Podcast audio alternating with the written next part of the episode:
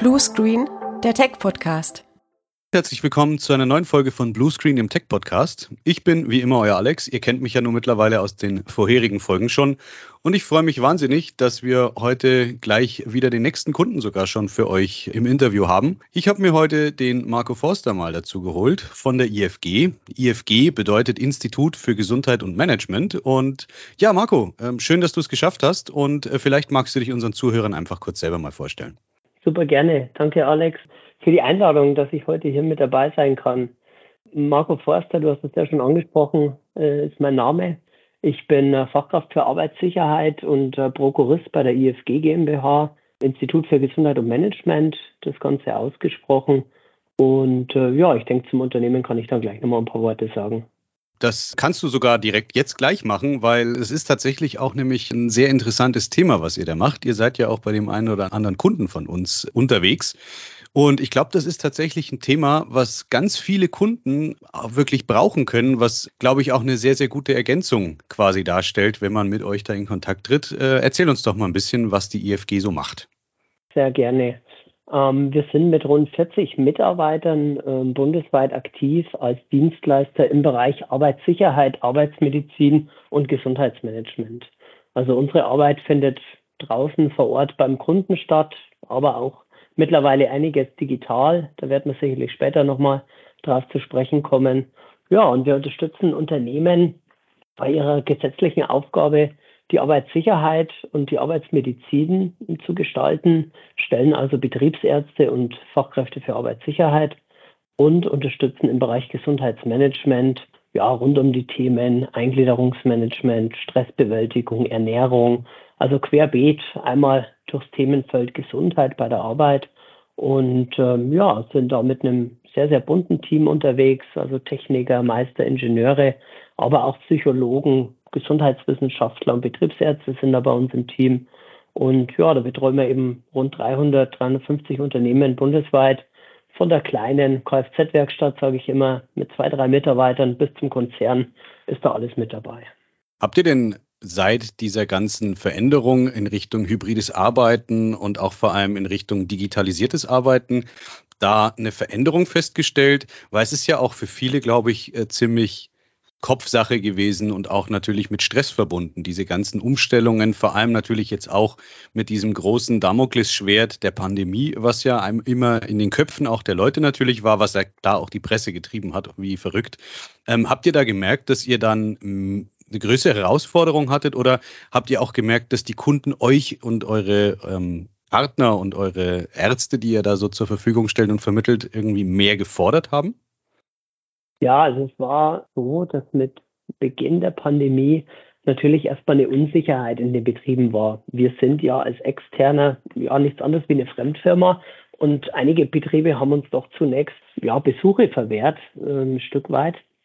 Da aber das ganze Thema Covid, Pandemieplanung etc. ja den Arbeitsschutz und damit auch die Mitarbeiter betrifft, war es dann relativ schnell eben wieder unser Thema. Dadurch, dass auch die Corona-Arbeitsschutzverordnung ins Spiel kam, waren wir per Gesetz dazu verpflichtet, die Betriebe zu unterstützen. Und das haben wir natürlich gerne getan, konnten aber dort zunächst dann wirklich auch sehr, sehr viel digital machen. Insbesondere auch in Betrieben, die sich bisher eher ja, dem Thema ein Stück weit verwehrt hatten. Da war es eigentlich ein ja, willkommenes äh, Thema, dann da online einzusteigen, ähm, sukzessive dann auch wieder vor Ort. Und ja, wir hatten früher rund 80, 90 Prozent unserer Tätigkeit im Betrieb und aktuell sind wir dort eher bei 50, 60 Prozent. Also es zeigt, dass wir doch einige Prozentpunkte zulegen konnten, was eine Betreuung aus der Ferne betrifft.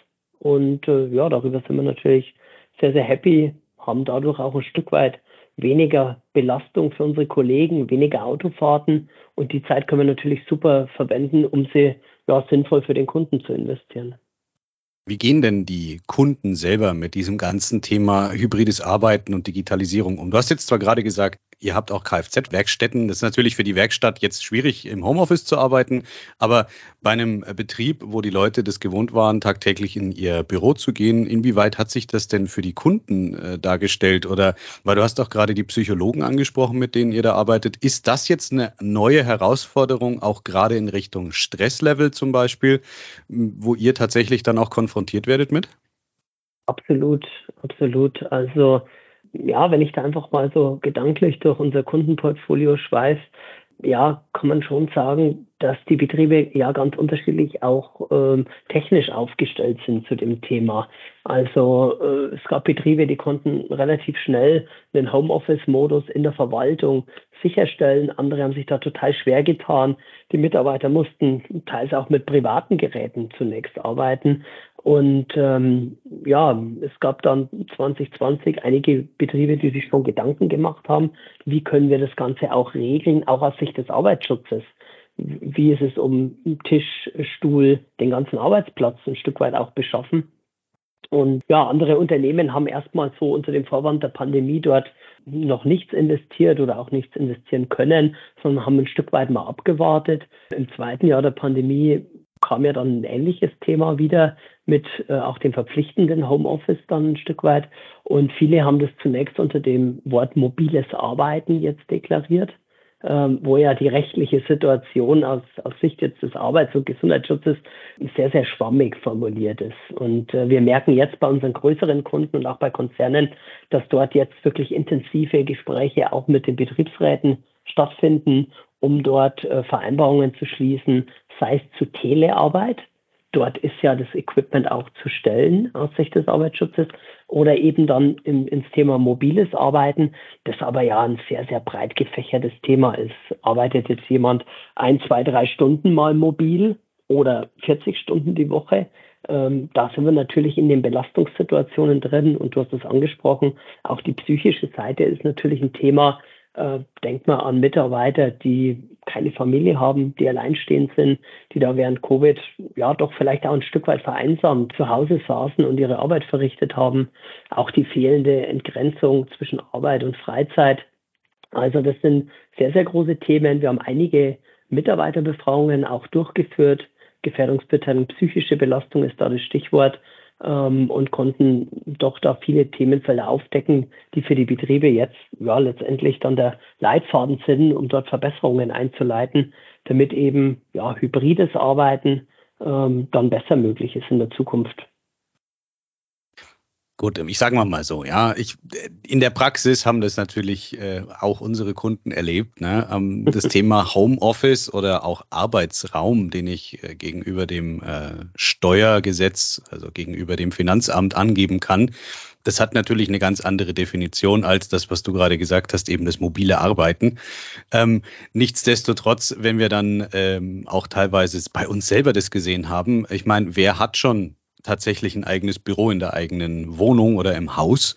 Und äh, ganz klar, äh, in, jetzt in meinem Fall, ich bin überwiegend im Homeoffice und ich habe mich relativ schnell hm, hier auch eingedeckt mit entsprechender Ausstattung, Stuhl, Tisch, der höhenverstellbar ist, richtige Beleuchtung und auch die Aufstellorte. Wie sollte denn mein Arbeitsplatz stehen? Gibt es da Stolperfallen und so weiter? Haben wir natürlich jetzt von der Pegasus relativ schnell umgesetzt, weil wir halt diese Themen auch bei unseren Kunden regelmäßig haben. Aber ich äh, habe auch von anderen Firmen gehört, Bauleiter zum Beispiel, die üblicherweise irgendwo in einem Baucontainer sitzen und halt da einen Straßenbau beaufsichtigen. Ja, was soll der bitte sich für ein Homeoffice zu Hause einrichten? Der hat halt dann irgendwo am Küchentisch gearbeitet. Aber ich sag mal, es zeigt halt auch wieder, wie die Theorie und vor allem die Definition der Gesetzgebung und des, des deutschen Rechts ähm, die eine Seite vorgibt, aber wie dann die Praxis halt wirklich aussieht. Und ich bin mir sicher, es haben auch ganz viele Leute auch wirklich mit dem Laptop auf dem Schoß balancierend irgendwo auf dem Sofa gesessen und sich halt dann die Halswirbelsäule oder andere Teile von ihrem Körper halt damit halt auch ein Stück weit natürlich kaputt gemacht. Umso wichtiger, dass dann eben solche Sachen und solche Unternehmungen wie eben jetzt die EFG da sind, die dann halt auch da entsprechend unterstützen können, damit wir halt nicht nur mal für zwei Monate, sondern halt auch langfristig solche Themen entsprechend abdecken können. Ähm, wie würdest du denn sagen, geht das in Zukunft weiter? Ich meine, wir haben jetzt gesehen, war ja auch so eine Art Stresstest für die deutschen Unternehmen oder eigentlich für jedes Unternehmen. Ähm, können wir so eine Situation bewältigen? Wir haben jetzt zum Teil auch eine Rechtsprechung äh, zu diesen ganzen Themen schon. Ist das denn der Zukunftstrend ist es das, wo es in Zukunft hingeht, dass ich im Prinzip Work from Anywhere abbilde. Also ich könnte jetzt zum Beispiel ja auch mit meinem äh, kleinen Podcast-Studio auf Sardinien oder in Kapstadt oder sonst wo sitzen. Oder siehst du von der, von der Tendenz eher die Richtung, dass es schon wieder zurück zum alten Arbeitsplatz geht? Das ist eine extrem spannende Frage. Und ähm, ich oder auch wir bei der IFG sehen es eigentlich so, dass es immer abhängig ist von der Tätigkeit und vom Setup des Unternehmens. Für viele war es zunächst ein Aha-Effekt. Ach, das funktioniert ja wirklich. Wir sind von zu Hause auch produktiv. Wir können hier über Teams oder andere Tools super miteinander kommunizieren. Der Vorteil war zu Beginn, dass dies in der Regel Teams waren, die sich kannten. Ähm, und dann gibt es dann einen gewissen Vorsprung, Informationsgehalt über Projekte, die bereits am Laufen waren.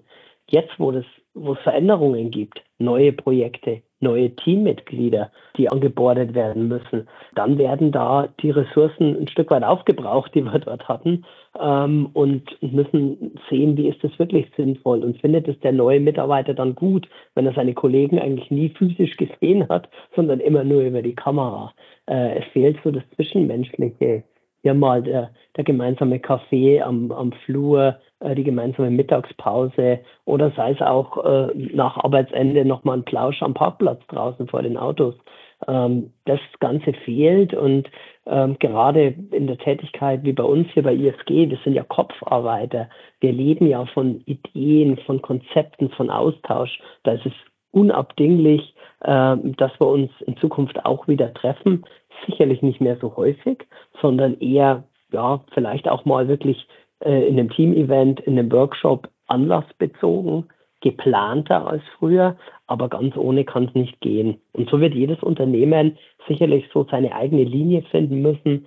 Ähm, man liest ja immer wieder auch in den, in den Medien, bei größeren Konzernen gibt es dann teilweise zwei oder drei verpflichtende Anwesenheitstage. Einer, der vielleicht für ein Team auch fix definiert wird, der Dienstag oder vielleicht auch der Mittwoch.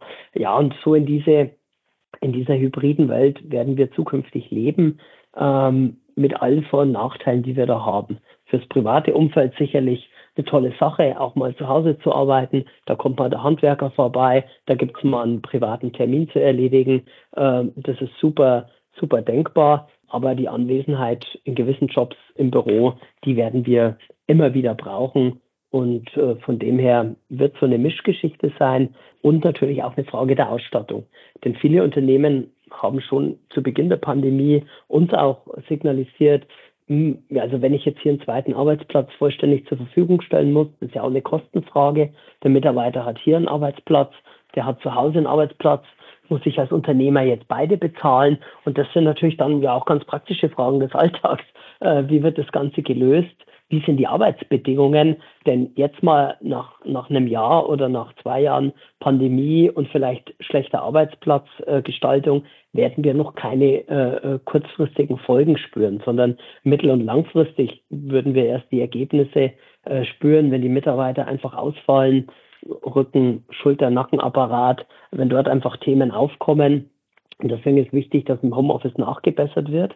Ähm, aber da ist die Kontrolle, gerade durch uns als Fachkräfte für Arbeitssicherheit oder auch durch den Betriebsarzt, extrem schwierig, weil wir ja keinen Zugang ins, ins Privatreich des Mitarbeiters haben.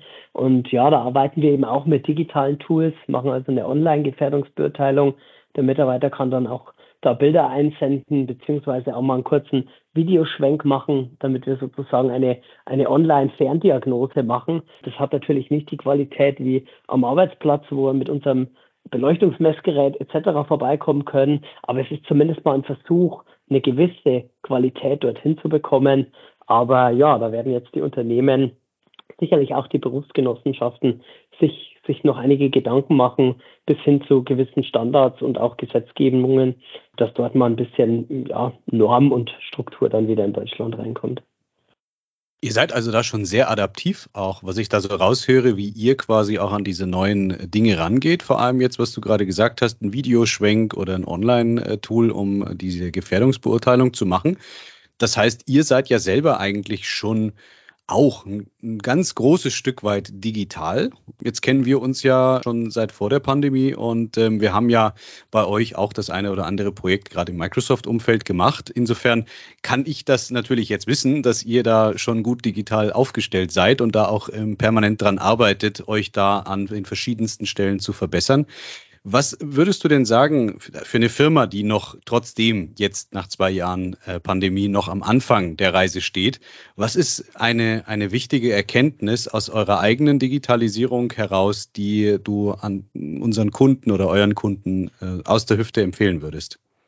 Entscheidend ist erstmal, dass das Unternehmen und, und auch die Geschäftsführung ja diese, diese Potenziale erkennt von der Digitalisierung, von der Einführung dieser Tools, denn sie kosten natürlich erstmal Geld, es ist eine Investition. Die Lizenzen, teilweise dann auch höhere Lizenzen und ähm, ja, die haben Gott, den Schritt Gott sei Dank vor der Pandemie schon, schon gewagt.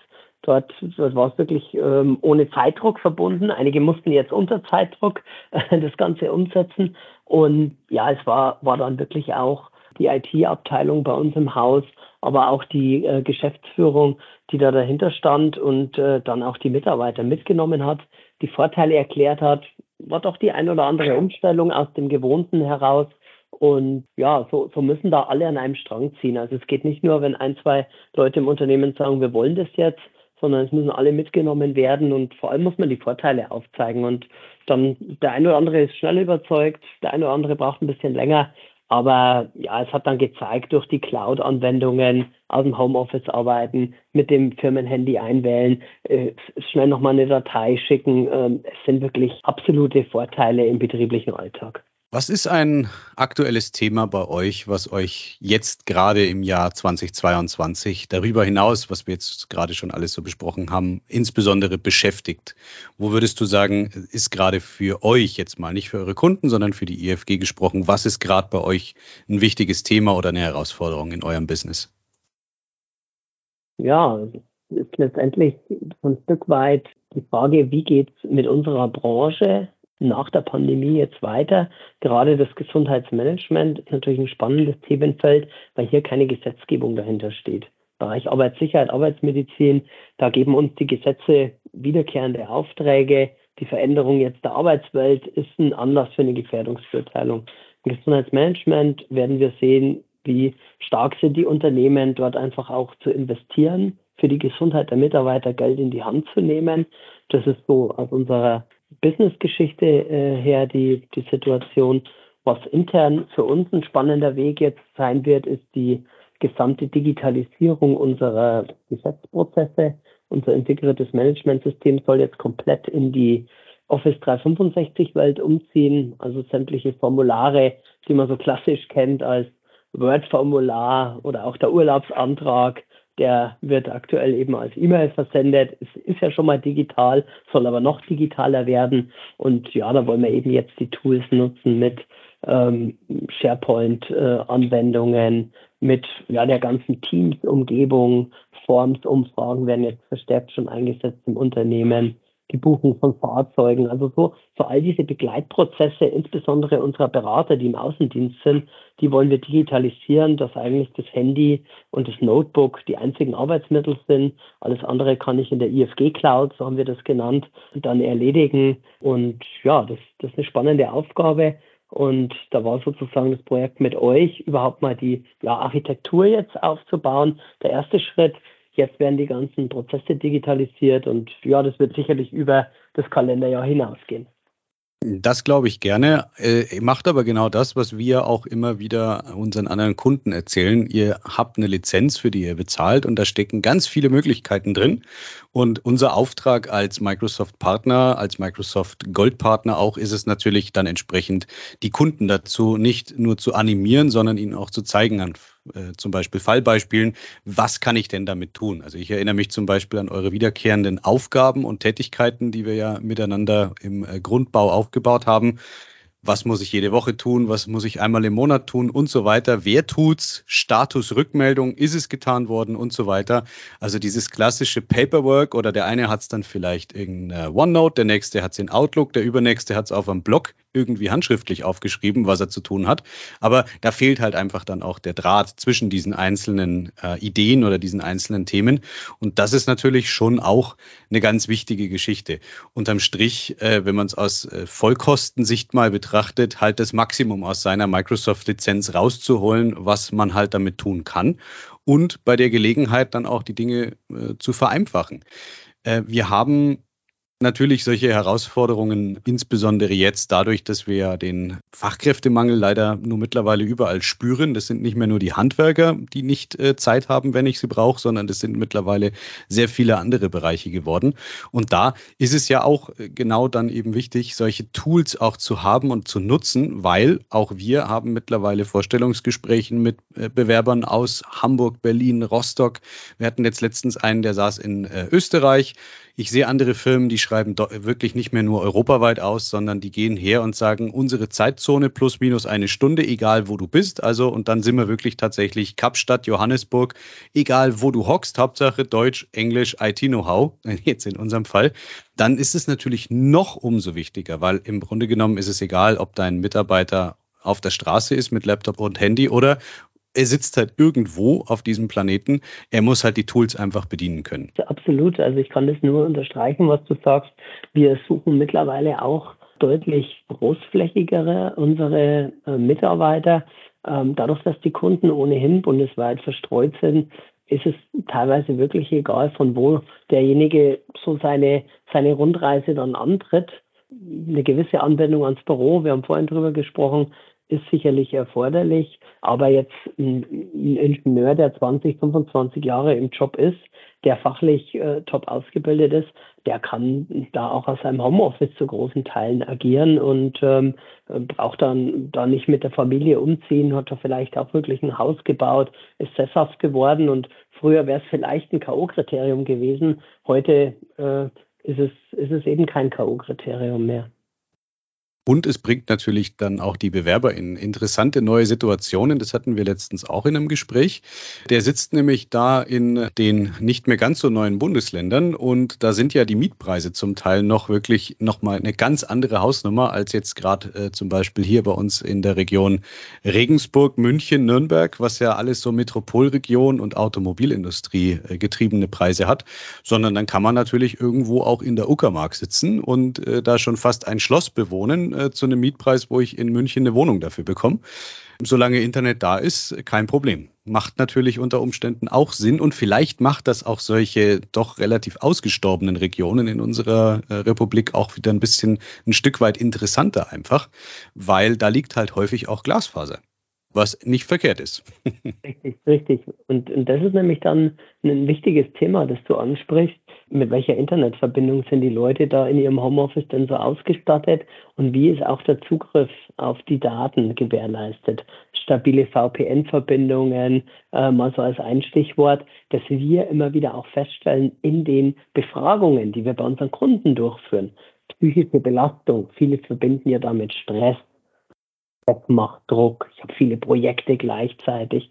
Aber häufig sind es gar nicht diese Themen, sondern es geht um stabile und gute Arbeitsmittel, gute Software, gute Hardware und auch gute Internetverbindung, weil das stresst die Leute, wenn sie dann nicht auf ihre Daten kommen, wenn sie vorm Termin nochmal einen Abbruch haben und können sich erst ein paar Minuten später in die Teams-Session einwählen. Und äh, ja, deswegen ist, ist dort die, ja, die IT, sage ich mal, im weitesten Sinne ein ganz wichtiges Thema, um einfach ein stressfreies Arbeiten für die Mitarbeiter zu gewährleisten.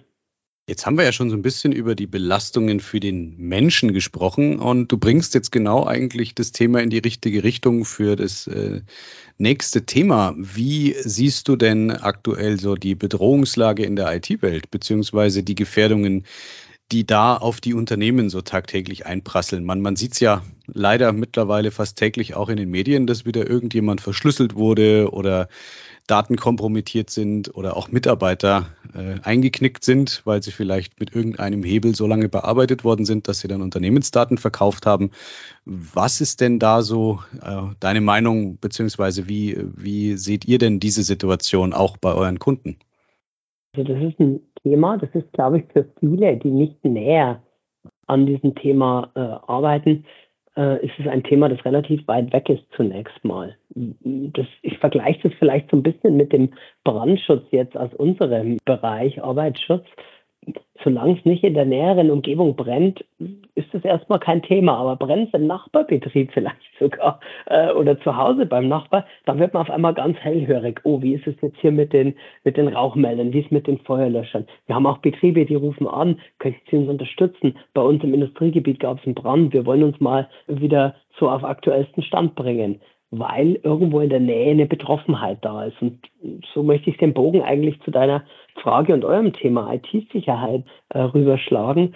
Es, es, klingt erstmal total weit weg und ich, was verbindet der Laie ein Stück weit damit? Es geht ja auch immer um Passwortschutz und man kennt ja das leidige Thema der, der einfachen Passwörter und da soll man ja lieber komplexe Passwörter verwenden. Aber es ist ja viel, viel mehr und äh, da muss ich sagen, da bin ich ganz froh, dass wir uns als IFG da relativ gut aufgestellt haben. Wir haben auch mal einen Hackerangriff simulieren lassen über ja unseren gemeinsamen Partner auch, äh, die Telekom, und haben dort sehr, sehr gut abgeschnitten. Und da, da muss ich sagen, ähm, als, als einer der Verantwortlichen für das Thema bei uns im Haus bin ich dann schon, schon wirklich ja, sehr entlastet und auch zufrieden, äh, dass wir dort so eine gute Struktur haben und dass das Geld und die, die Arbeitszeit, die wir investiert haben, auch, auch ein Stück weit Früchte trägt.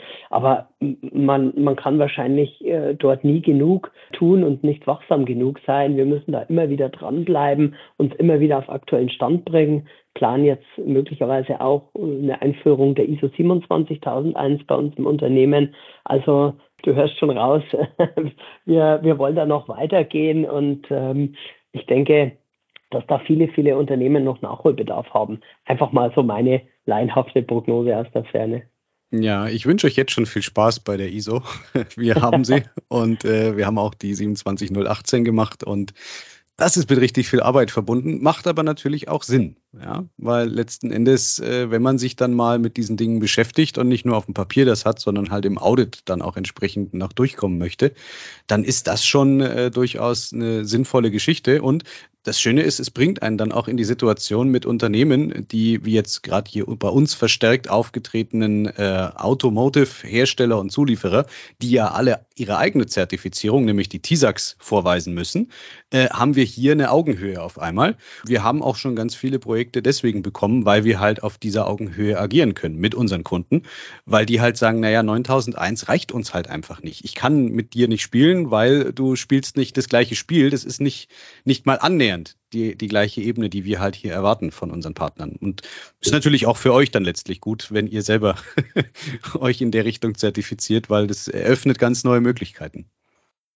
Absolut. Und die, die Unternehmen vertrauen uns ja auch wirklich ähm, viele Daten an in der Arbeits- und Betriebsmedizin. Da geht es um medizinische Daten, bei den Befragungen psychische Belastung, da geht es natürlich auch um teilweise individuelle Feedbacks.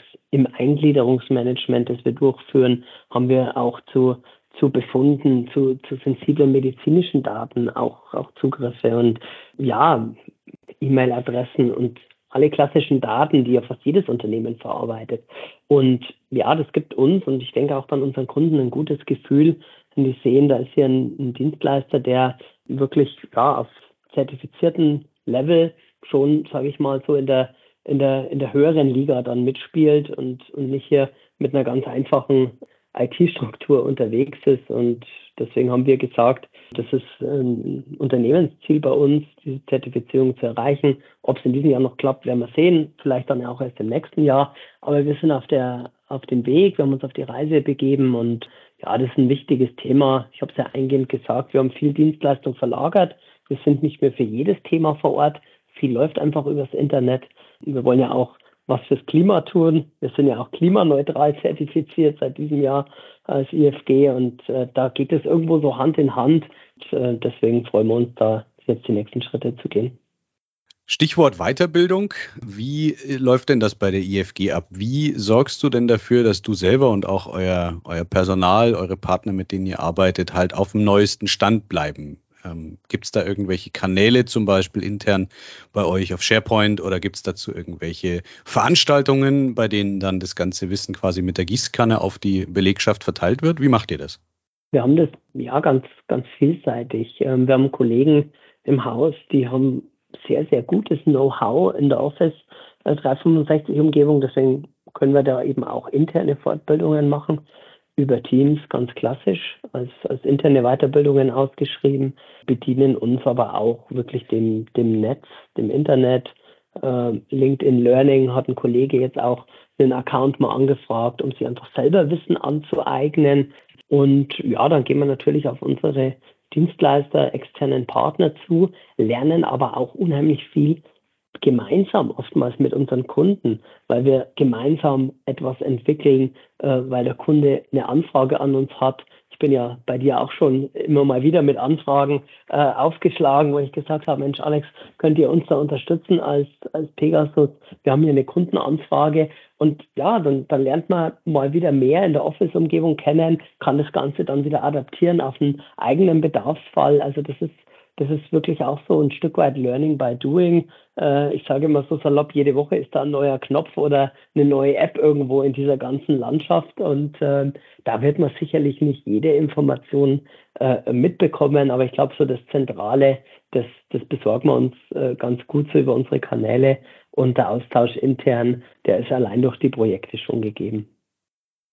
Inwiefern ist denn an der Stelle, weil du gerade ja LinkedIn Learning erwähnst, das ist ja auch ein Bestandteil von äh, Teams beziehungsweise von Viva Learning oder eben auch von Viva Insights innerhalb des ganzen Teams Modulkosmoses. Ist das für euch ein Thema, wo ihr sagt, Mensch, diese Viva-Möglichkeiten, die Microsoft dort bietet, das ist für uns eine, eine gute Ergänzung oder weil ihr seid ja jetzt nur vom Fach, also dieses ganze Thema ähm, Resilienz, lieber Mitarbeiter, du sitzt schon viel zu lang, wie geht's dir? Gib mal Feedback oder nutze auch diese digitalen Lernpfade, die zum Beispiel eben von Microsoft Learning oder von Viva Learning da sind. Macht das Sinn oder ist das für euren Bereich noch zu unausgereift? Weil das ist jetzt natürlich eins der neuen Wachstumsprojekte bei Microsoft. Das ist aber ja noch lange nicht fertig. Also für, für unseren Bereich ist das definitiv ein Thema. Wir haben ja vor der Pandemie eine digitale Abteilung bei uns äh, aufgebaut, die sich mit ähm, ja, digitalen Lerninhalten beschäftigt. Also wir haben hybride Ausbildungen, wo eine Selbstlernphase dabei ist. Also du kannst dir das so vorstellen, dass die Teilnehmer dort eine, einen Zugang zu einer Lernplattform erhalten, eignen sich Wissen an, bekommen vielleicht auch noch ein Buch, das wir geschrieben haben, ähm, Selbstlernphase, dann geht's in eine Online-Session rein, dann gibt's noch eine individuelle Coaching-Phase und zum Abschluss gibt es nochmal ein Präsenzseminar. Also ganz, ganz unterschiedliche Methoden sozusagen vereint in einer Ausbildungsreihe ähm, aber auch die ganz klassische Online-Unterweisung, vor allem in den Bereich Verwaltung, Banken, äh, alles was kaufmännisch geprägt ist, die jährliche Arbeitsschutzbelehrung, die dort wirklich über ein schickes Online-Tool von uns stattfindet. Also wir gehen diese Wege, merken aber auch, dass es natürlich nur für gewisse Zielgruppen wirklich sinnvoll ist. Ich sag mal, so ein Sicherheitsbeauftragter im gewerblichen Bereich, ja, der, der hat vielleicht gar keinen Zugang zu einem Rechner oder nur zu einem Gemeinschaftsrechner. Ähm, dort ist dann wirklich äh, Arbeitsschutz am Mann an der Front angesagt oder auch das klassische Präsenzseminar hier in unseren Räumlichkeiten in Sulzbach-Rosenberg. Aber definitiv, wir als IFG haben gesagt, wir wollen kein volldigitaler Anbieter sein.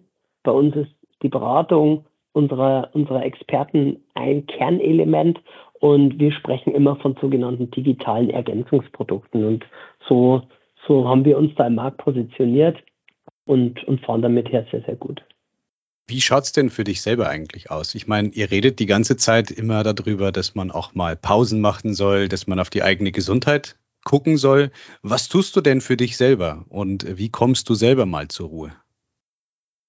Ja, das ist auch ein spannendes Thema, natürlich genau mit dem Thema Homeoffice auch zusammen. Äh, ich bin heute äh, mal wieder ins Büro auch gekommen. Äh, wir haben gemeinsam Mittagspause gemacht mit den Kollegen, ähm, aber auch nur deswegen, äh, weil die Kollegin an der Tür geklopft hat und gesagt hat, komm, äh, wir, wir machen jetzt Pause, wie sieht's bei dir aus? Ich gucke auf die Uhr, oh, 12.15 Uhr, ja, ja, ich muss da mal ein Päuschen jetzt hier machen. Also ich ertappe mich dabei auch selber, äh, gebe ich ganz offen zu. Ähm, Im Homeoffice, äh, da passiert es vielleicht, dass man einfach mal so in die Mittagspause reinarbeitet oder eigentlich schon längst wieder reif wäre für eine, für eine kleine Unterbrechung. Also ich versuche da mittlerweile im, im Outlook-Kalender mir wirklich Zeitfenster zu blocken, auch was den Feierabend betrifft und dann äh, natürlich auch Freizeit, Zeit mit der Familie, Zeit mit der Tochter, gemeinsam zum Sport zu gehen. Das sind so die, die Ausgleichselemente, die da stattfinden müssen. Und ja, wir stellen fest, äh, auch an den Zeiten, in denen wir E-Mails bekommen, insbesondere auch von Kunden, das wird immer aufgeweichter. Äh, 22, 23 Uhr. Äh, ich mache in der Früh mein E-Mail-Postfach auf und stelle fest, oh hoppla, da, da hat der ein oder andere Ansprechpartner nochmal zwei, drei E-Mails, ja, am Abend kann man schon gar nicht mehr sagen, in der Nacht versendet. Und ähm, ja, das, das gibt mir schon zu denken und wir stellen das ja auch in den Betrieben fest, dass das immer schwerer zu fassen ist. Ähm, so diese ganz klassischen Arbeitszeiten, wie man sie kennt, äh, weichen doch in vielen Betrieben auf. Arbeit überall, Arbeit zu jeder Zeit. Naja, und jetzt, jetzt hole ich dann doch mal so ein bisschen den Zeigefinger raus und sage, naja, das Arbeitszeitgesetz, das, das gibt es eigentlich gar nicht her, wenn man so will. Und da ist äh, meine Überzeugung, dass sich dort sicherlich in der Gesetzeswelt was verändern muss. Wie schnell das Ganze vonstatten geht, hm, schwer zu sagen, aber ja, es, es passt eigentlich nicht mehr zur heutigen Arbeitswelt. Ja, man hat halt äh, bei manchen Firmen, also vor allem zum Beispiel bei Microsoft München, wenn man da eine Mail bekommt, steht unten in der Signatur ganz unten drunter, wir arbeiten agil, wir sind ein agiles Unternehmen weltweit und wir schreiben dir zum Beispiel auch mal nachts eine Mail, aber fühl dich jetzt bitte nicht genötigt, deswegen auch nachts zu arbeiten. Das finde ich eigentlich einen ganz äh, netten und gut gemeinten Hinweis, weil das natürlich schon manchmal, glaube ich, auch diese Messlatte in den Köpfen der Leute hochlegt. Ich bin auch so, ich schreibe auch manchmal, wenn ich äh, noch am Rechner sitze, weil ich halt einfach eher aufgehört habe am Nachmittag. Ja, ich, ich wollte irgendwas machen, wollte auch mit der Familie Zeit verbringen oder weil das Wetter schön ist, bin ich einfach mal aufs Rad gegangen ein paar Stunden und dann muss ich die Zeit halt, die ich noch äh, zu leisten habe, das für den heutigen Tag halt dann wann anders machen. Und äh, ich finde, manchmal schon, dass man vielleicht dann dem Kunden suggeriert, wir sind immer für dich da. Das ist eine Erwartungshaltung, die ich damit aufbauen könnte unter Umständen, was schlecht ist, weil sonst ruft er mich das nächste Mal um 11 Uhr abends an, weil, hey, der Karls schreibt ja sowieso immer E-Mails um die Uhrzeit. Äh, auf der anderen Seite, glaube ich, kann das aber auch bei den, äh, in den Köpfen der Leute dazu äh, führen, dass man sagt für sich selber, oh, ich bin nicht fleißig genug. Das ist ja, das ist ja die nächste fatale Denkweise, die damit einhergeht, so wie man es ja aus anderen Kulturen auch kennt, ja, gerade in, in Asien, in Japan, diese ich muss fleißig sein, sonst bin ich nicht gut genug für meine Firma, für meinen Arbeitgeber, die haben ja teilweise äh, wirklich zwei komplett getrennte Leben. Diese, diese dienende Art im Arbeitsalltag, zwölf Stunden, 14 Stunden. Und wenn sie dann Freizeit haben, dann äh, wandeln die sich einmal um 180 Grad und leben ein, wie, wie eine Art Doppelleben auf einmal nachts. Ich meine, woher kommen diese ganzen Sachen, wenn man in Japan sich das anguckt, äh, was die alles für, für Dinge entwickeln, wie Katzencafés und auch vor allem dieses ganze Thema irgendwo mit sich als irgendein Anime- oder Manga-Charakter zu verkleiden und dann nachts so durch die Gegend zu rennen. Die leben ja im Prinzip zwei Leben, weil das eine Leben passt definitiv nicht auf das andere, was ich morgens oder tagsüber habe. Das ist halt verrückt. Und ich, ich glaube schon, dass man da, wie du sagst, auf der einen Seite mal äh, gesetzmäßig eine Regelung braucht, was das Thema Arbeitszeiten angeht, aber auf der anderen Seite warum kann das eine nicht parallel oder zusammen mit dem anderen existieren und funktionieren?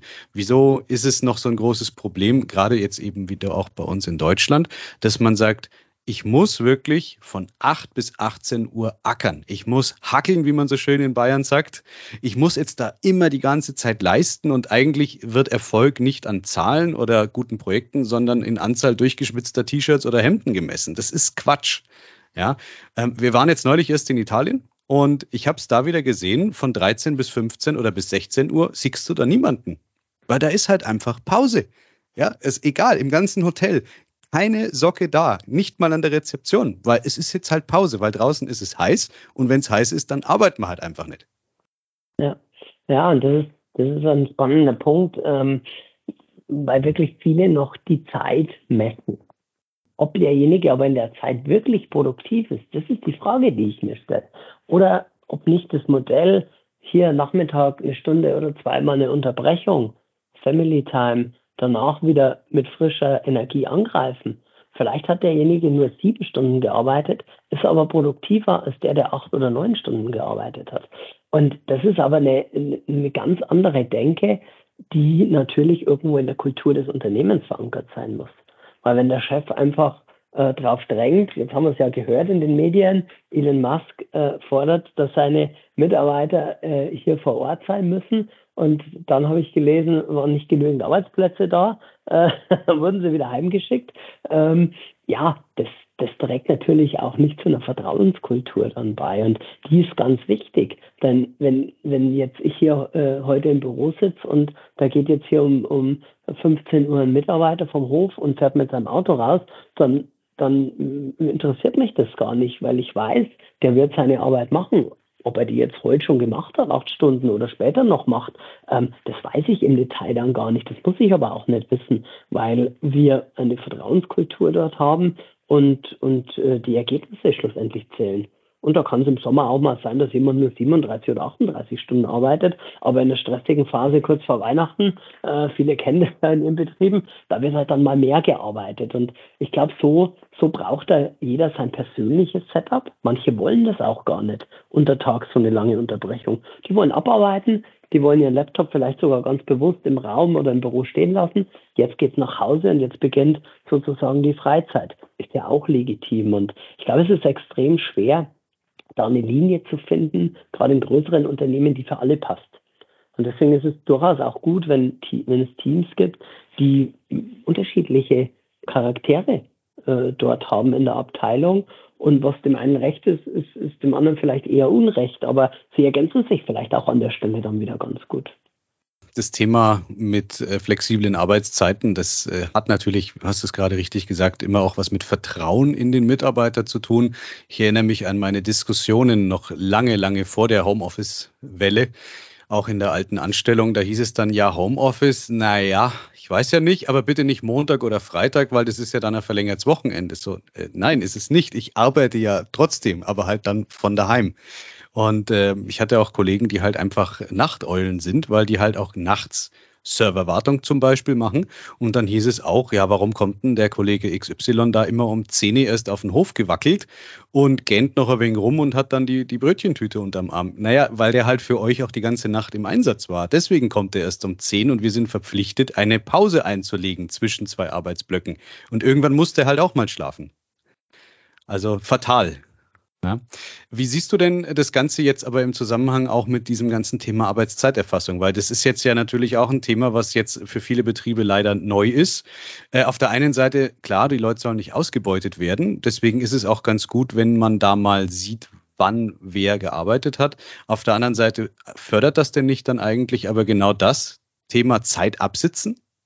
Ja, das ist auch wieder eine Frage des, des Umgangs der Führung aus meiner Sicht. Ähm, wie, wie verwende ich dieses Instrument der Arbeitszeitdokumentation? Weil in Unternehmen, die, die eine Kopfarbeit haben, da, da kann man auch schwer bewerten, der hat jetzt eine Stunde 30 Minuten, eine Stunde 45 Minuten für diese und jene Arbeit, für dieses jenes Konzept gebraucht. Wie, wie will ich bewerten, ob das jetzt langsam, schnell oder sehr schnell sogar war? Und, und deswegen ist das sicherlich der, der falsche Ansatz. Die Mitarbeiter brauchen die Zeit, die sie sich selber auch dafür nehmen wollen, die das Unternehmen auch bereitstellen kann, vielleicht im Rahmen eines Projektes, ähm, dass eine gewisse Akzeptanz auch dann dafür da ist und eine Sinnhaftigkeit fürs Ergebnis. Und so haben wir festgestellt, jetzt bei ISG haben wir eigentlich immer die, die besten Erfahrungen gemacht. Und ähm, es hat auch, äh, ich kann mich erinnern, der ein oder andere Fall äh, hat auch dazu geführt, dass wir mal in eine Diskussion gegangen sind. Mensch, hier acht Stunden lang äh, für dieses und jenes Thema aufgewendet. Was war denn da so das Motiv oder der Hintergrund? Ja, ich habe das hier die PowerPoint total ausführlich gemacht oh ja, jetzt sehe ich es gerade, ja, das sind ja 42 Folien. Also, da hätten aber sieben, acht Folien gereicht. Oh, hm, da habe ich das falsch verstanden. Da haben wir also festgestellt, dass die Auftragsklärung, die Auftragsübergabe dort nicht sauber gelaufen ist und hat zu dieser hohen äh, ja, Zeit oder zu diesem hohen Ressourcenaufwand geführt. Und in diese Diskussion konnten wir aber nur einsteigen, weil es transparent gemacht wurde. Also du siehst an, an dem Beispiel, ich, ich stehe dem total positiv gegenüber, äh, nicht um eine Kontrolle zu machen und hier irgendwelche Stunden zu drücken, sondern wirklich um zu analysieren, um ja daraus auch Handlungen abzuleiten. Und gerade für jüngere Beschäftigte, Mitarbeiter, die kürzer im Unternehmen sind, äh, ist es ein super Instrumentarium. Wir machen das schon sehr, sehr lange, insbesondere mit den äh, Leuten, die neu bei uns sind, äh, haben aber auch festgestellt, dass die alten Hasen ein, ein Stück weit mal sensibilisiert wurden. Und ich, ich schließe mich mit ein. Ich habe mich selber verpflichtet, vor, vor zwei Jahren an meine Arbeitszeiten zu dokumentieren, weil ich am, am Tagesende und am Wochenende einfach mal visualisiert bekomme, wo geht denn meine Zeit rein? Und gerade das Thema Fahrzeit ist natürlich bei uns in unseren Außendienstjobs definitiv ein Thema. Und da haben wir festgestellt, dass der eine Kollege äh, da trotz Pandemie äh, 13, 14 Arbeitstage im ersten Halbjahr im Auto saß. So, und da kann der natürlich nicht produktiv sein. Kann der vielleicht mal ein Telefonat führen mit der Freisprecheinrichtung, aber der Kollege, der viele Kunden im Umkreis hat, der hat einfach x Arbeitstage mehr zur Verfügung ähm, und, und das ist jetzt so erstmal messbar und transparent geworden. Also äh, Thema Arbeitszeitdokumentation äh, für, für unser Setup wirklich eine tolle Sache. Ja. Ja, Marco, ähm, es ist eine spannende Zeit. Es sind spannende Themen, die uns da noch die nächste Zeit vermutlich erwarten. Hast du denn so gegen Ende jetzt von unserem Interview vielleicht noch eine Nachricht oder eine Botschaft, die du unseren Hörern mitgeben möchtest? Ich kann nur sagen, das Thema Digitalisierung ist ein absolut spannendes Themenfeld. IT, IT-Sicherheit, IT-Aufbaustruktur. Ich habe mich selber erst ja, in den letzten drei, vier Jahren intensiver damit beschäftigt, weil es natürlich nicht mein Kerngeschäft ähm, aber es ist, äh, ist lohnenswert, sich da mal ein bisschen tiefer reinzuknien, sich auch mal beraten zu lassen, beispielsweise jetzt eben von euch als, als Pegasus oder von, von anderen IT-Dienstleistern, ähm, weil je mehr Know-how auch in der Geschäftsführung äh, da ist, desto besser kann man auch wirklich diese Veränderungsprozesse einleiten, kann sie begleiten und kann sie natürlich auch den Mitarbeitern glaubhaft verkaufen. Und wenn man dann natürlich auch noch als als gutes Beispiel vorangeht und wendet die Tools selber an, lässt die Mitarbeiter auch, auch in der Gestaltung mitwirken, dann hat man eine hohe Akzeptanz und dann ist aus meiner Sicht immer ein Effizienzgewinn äh, da gegenüber einfach den ja, herkömmlichen und teils analogen Tools. Die Unternehmen, die mit mehreren Standorten unterwegs sind, die werden sowieso davon profitieren. Aber auch die Einzelunternehmung mit einem Standort ähm, ich denke, ohne Digitalisierung wird es in Zukunft nicht mehr gehen. Danke dir. Ich bin da komplett bei dir. Ich sehe das genauso. Und ja, also wer jetzt Interesse bekommen hat, sich mal anzugucken, was die IFG denn so alles anbietet und vielleicht auch jetzt festgestellt hat, Mensch, da müsste ich bei mir im eigenen Betrieb auch mal drüber nachdenken, dem empfehle ich einen Blick in die Show Notes. Ich habe da natürlich die äh, Webseite von der IFG dann auch entsprechend verlinkt. Ansonsten, ähm, Marco, vielen Dank für deine Zeit. Hat mich wahnsinnig gefreut ähm, dass wir uns da heute drüber unterhalten konnten. Und ja, wer uns jetzt vielleicht das erste Mal hört und es noch nicht getan hat, bitte abonniert uns, wo man uns abonnieren kann. Lasst uns einen Like da oder einen Stern oder eine Palme oder was auch immer auf der Plattform, die ihr benutzt, äh, als Zeichen der Wertschätzung verwendet wird. Und dann würde ich sagen, wir hören uns bei der nächsten Folge, bei der nächsten Episode. Mit wem das Interview ist, das wird natürlich noch nicht verraten. Und ja, insofern, Marco, dir noch einen guten Tag, eine gute Zeit und bis zum nächsten Mal. Danke, Alex, wünsche ich dir auch gute Zeit. Danke, tschüss. Tschüss.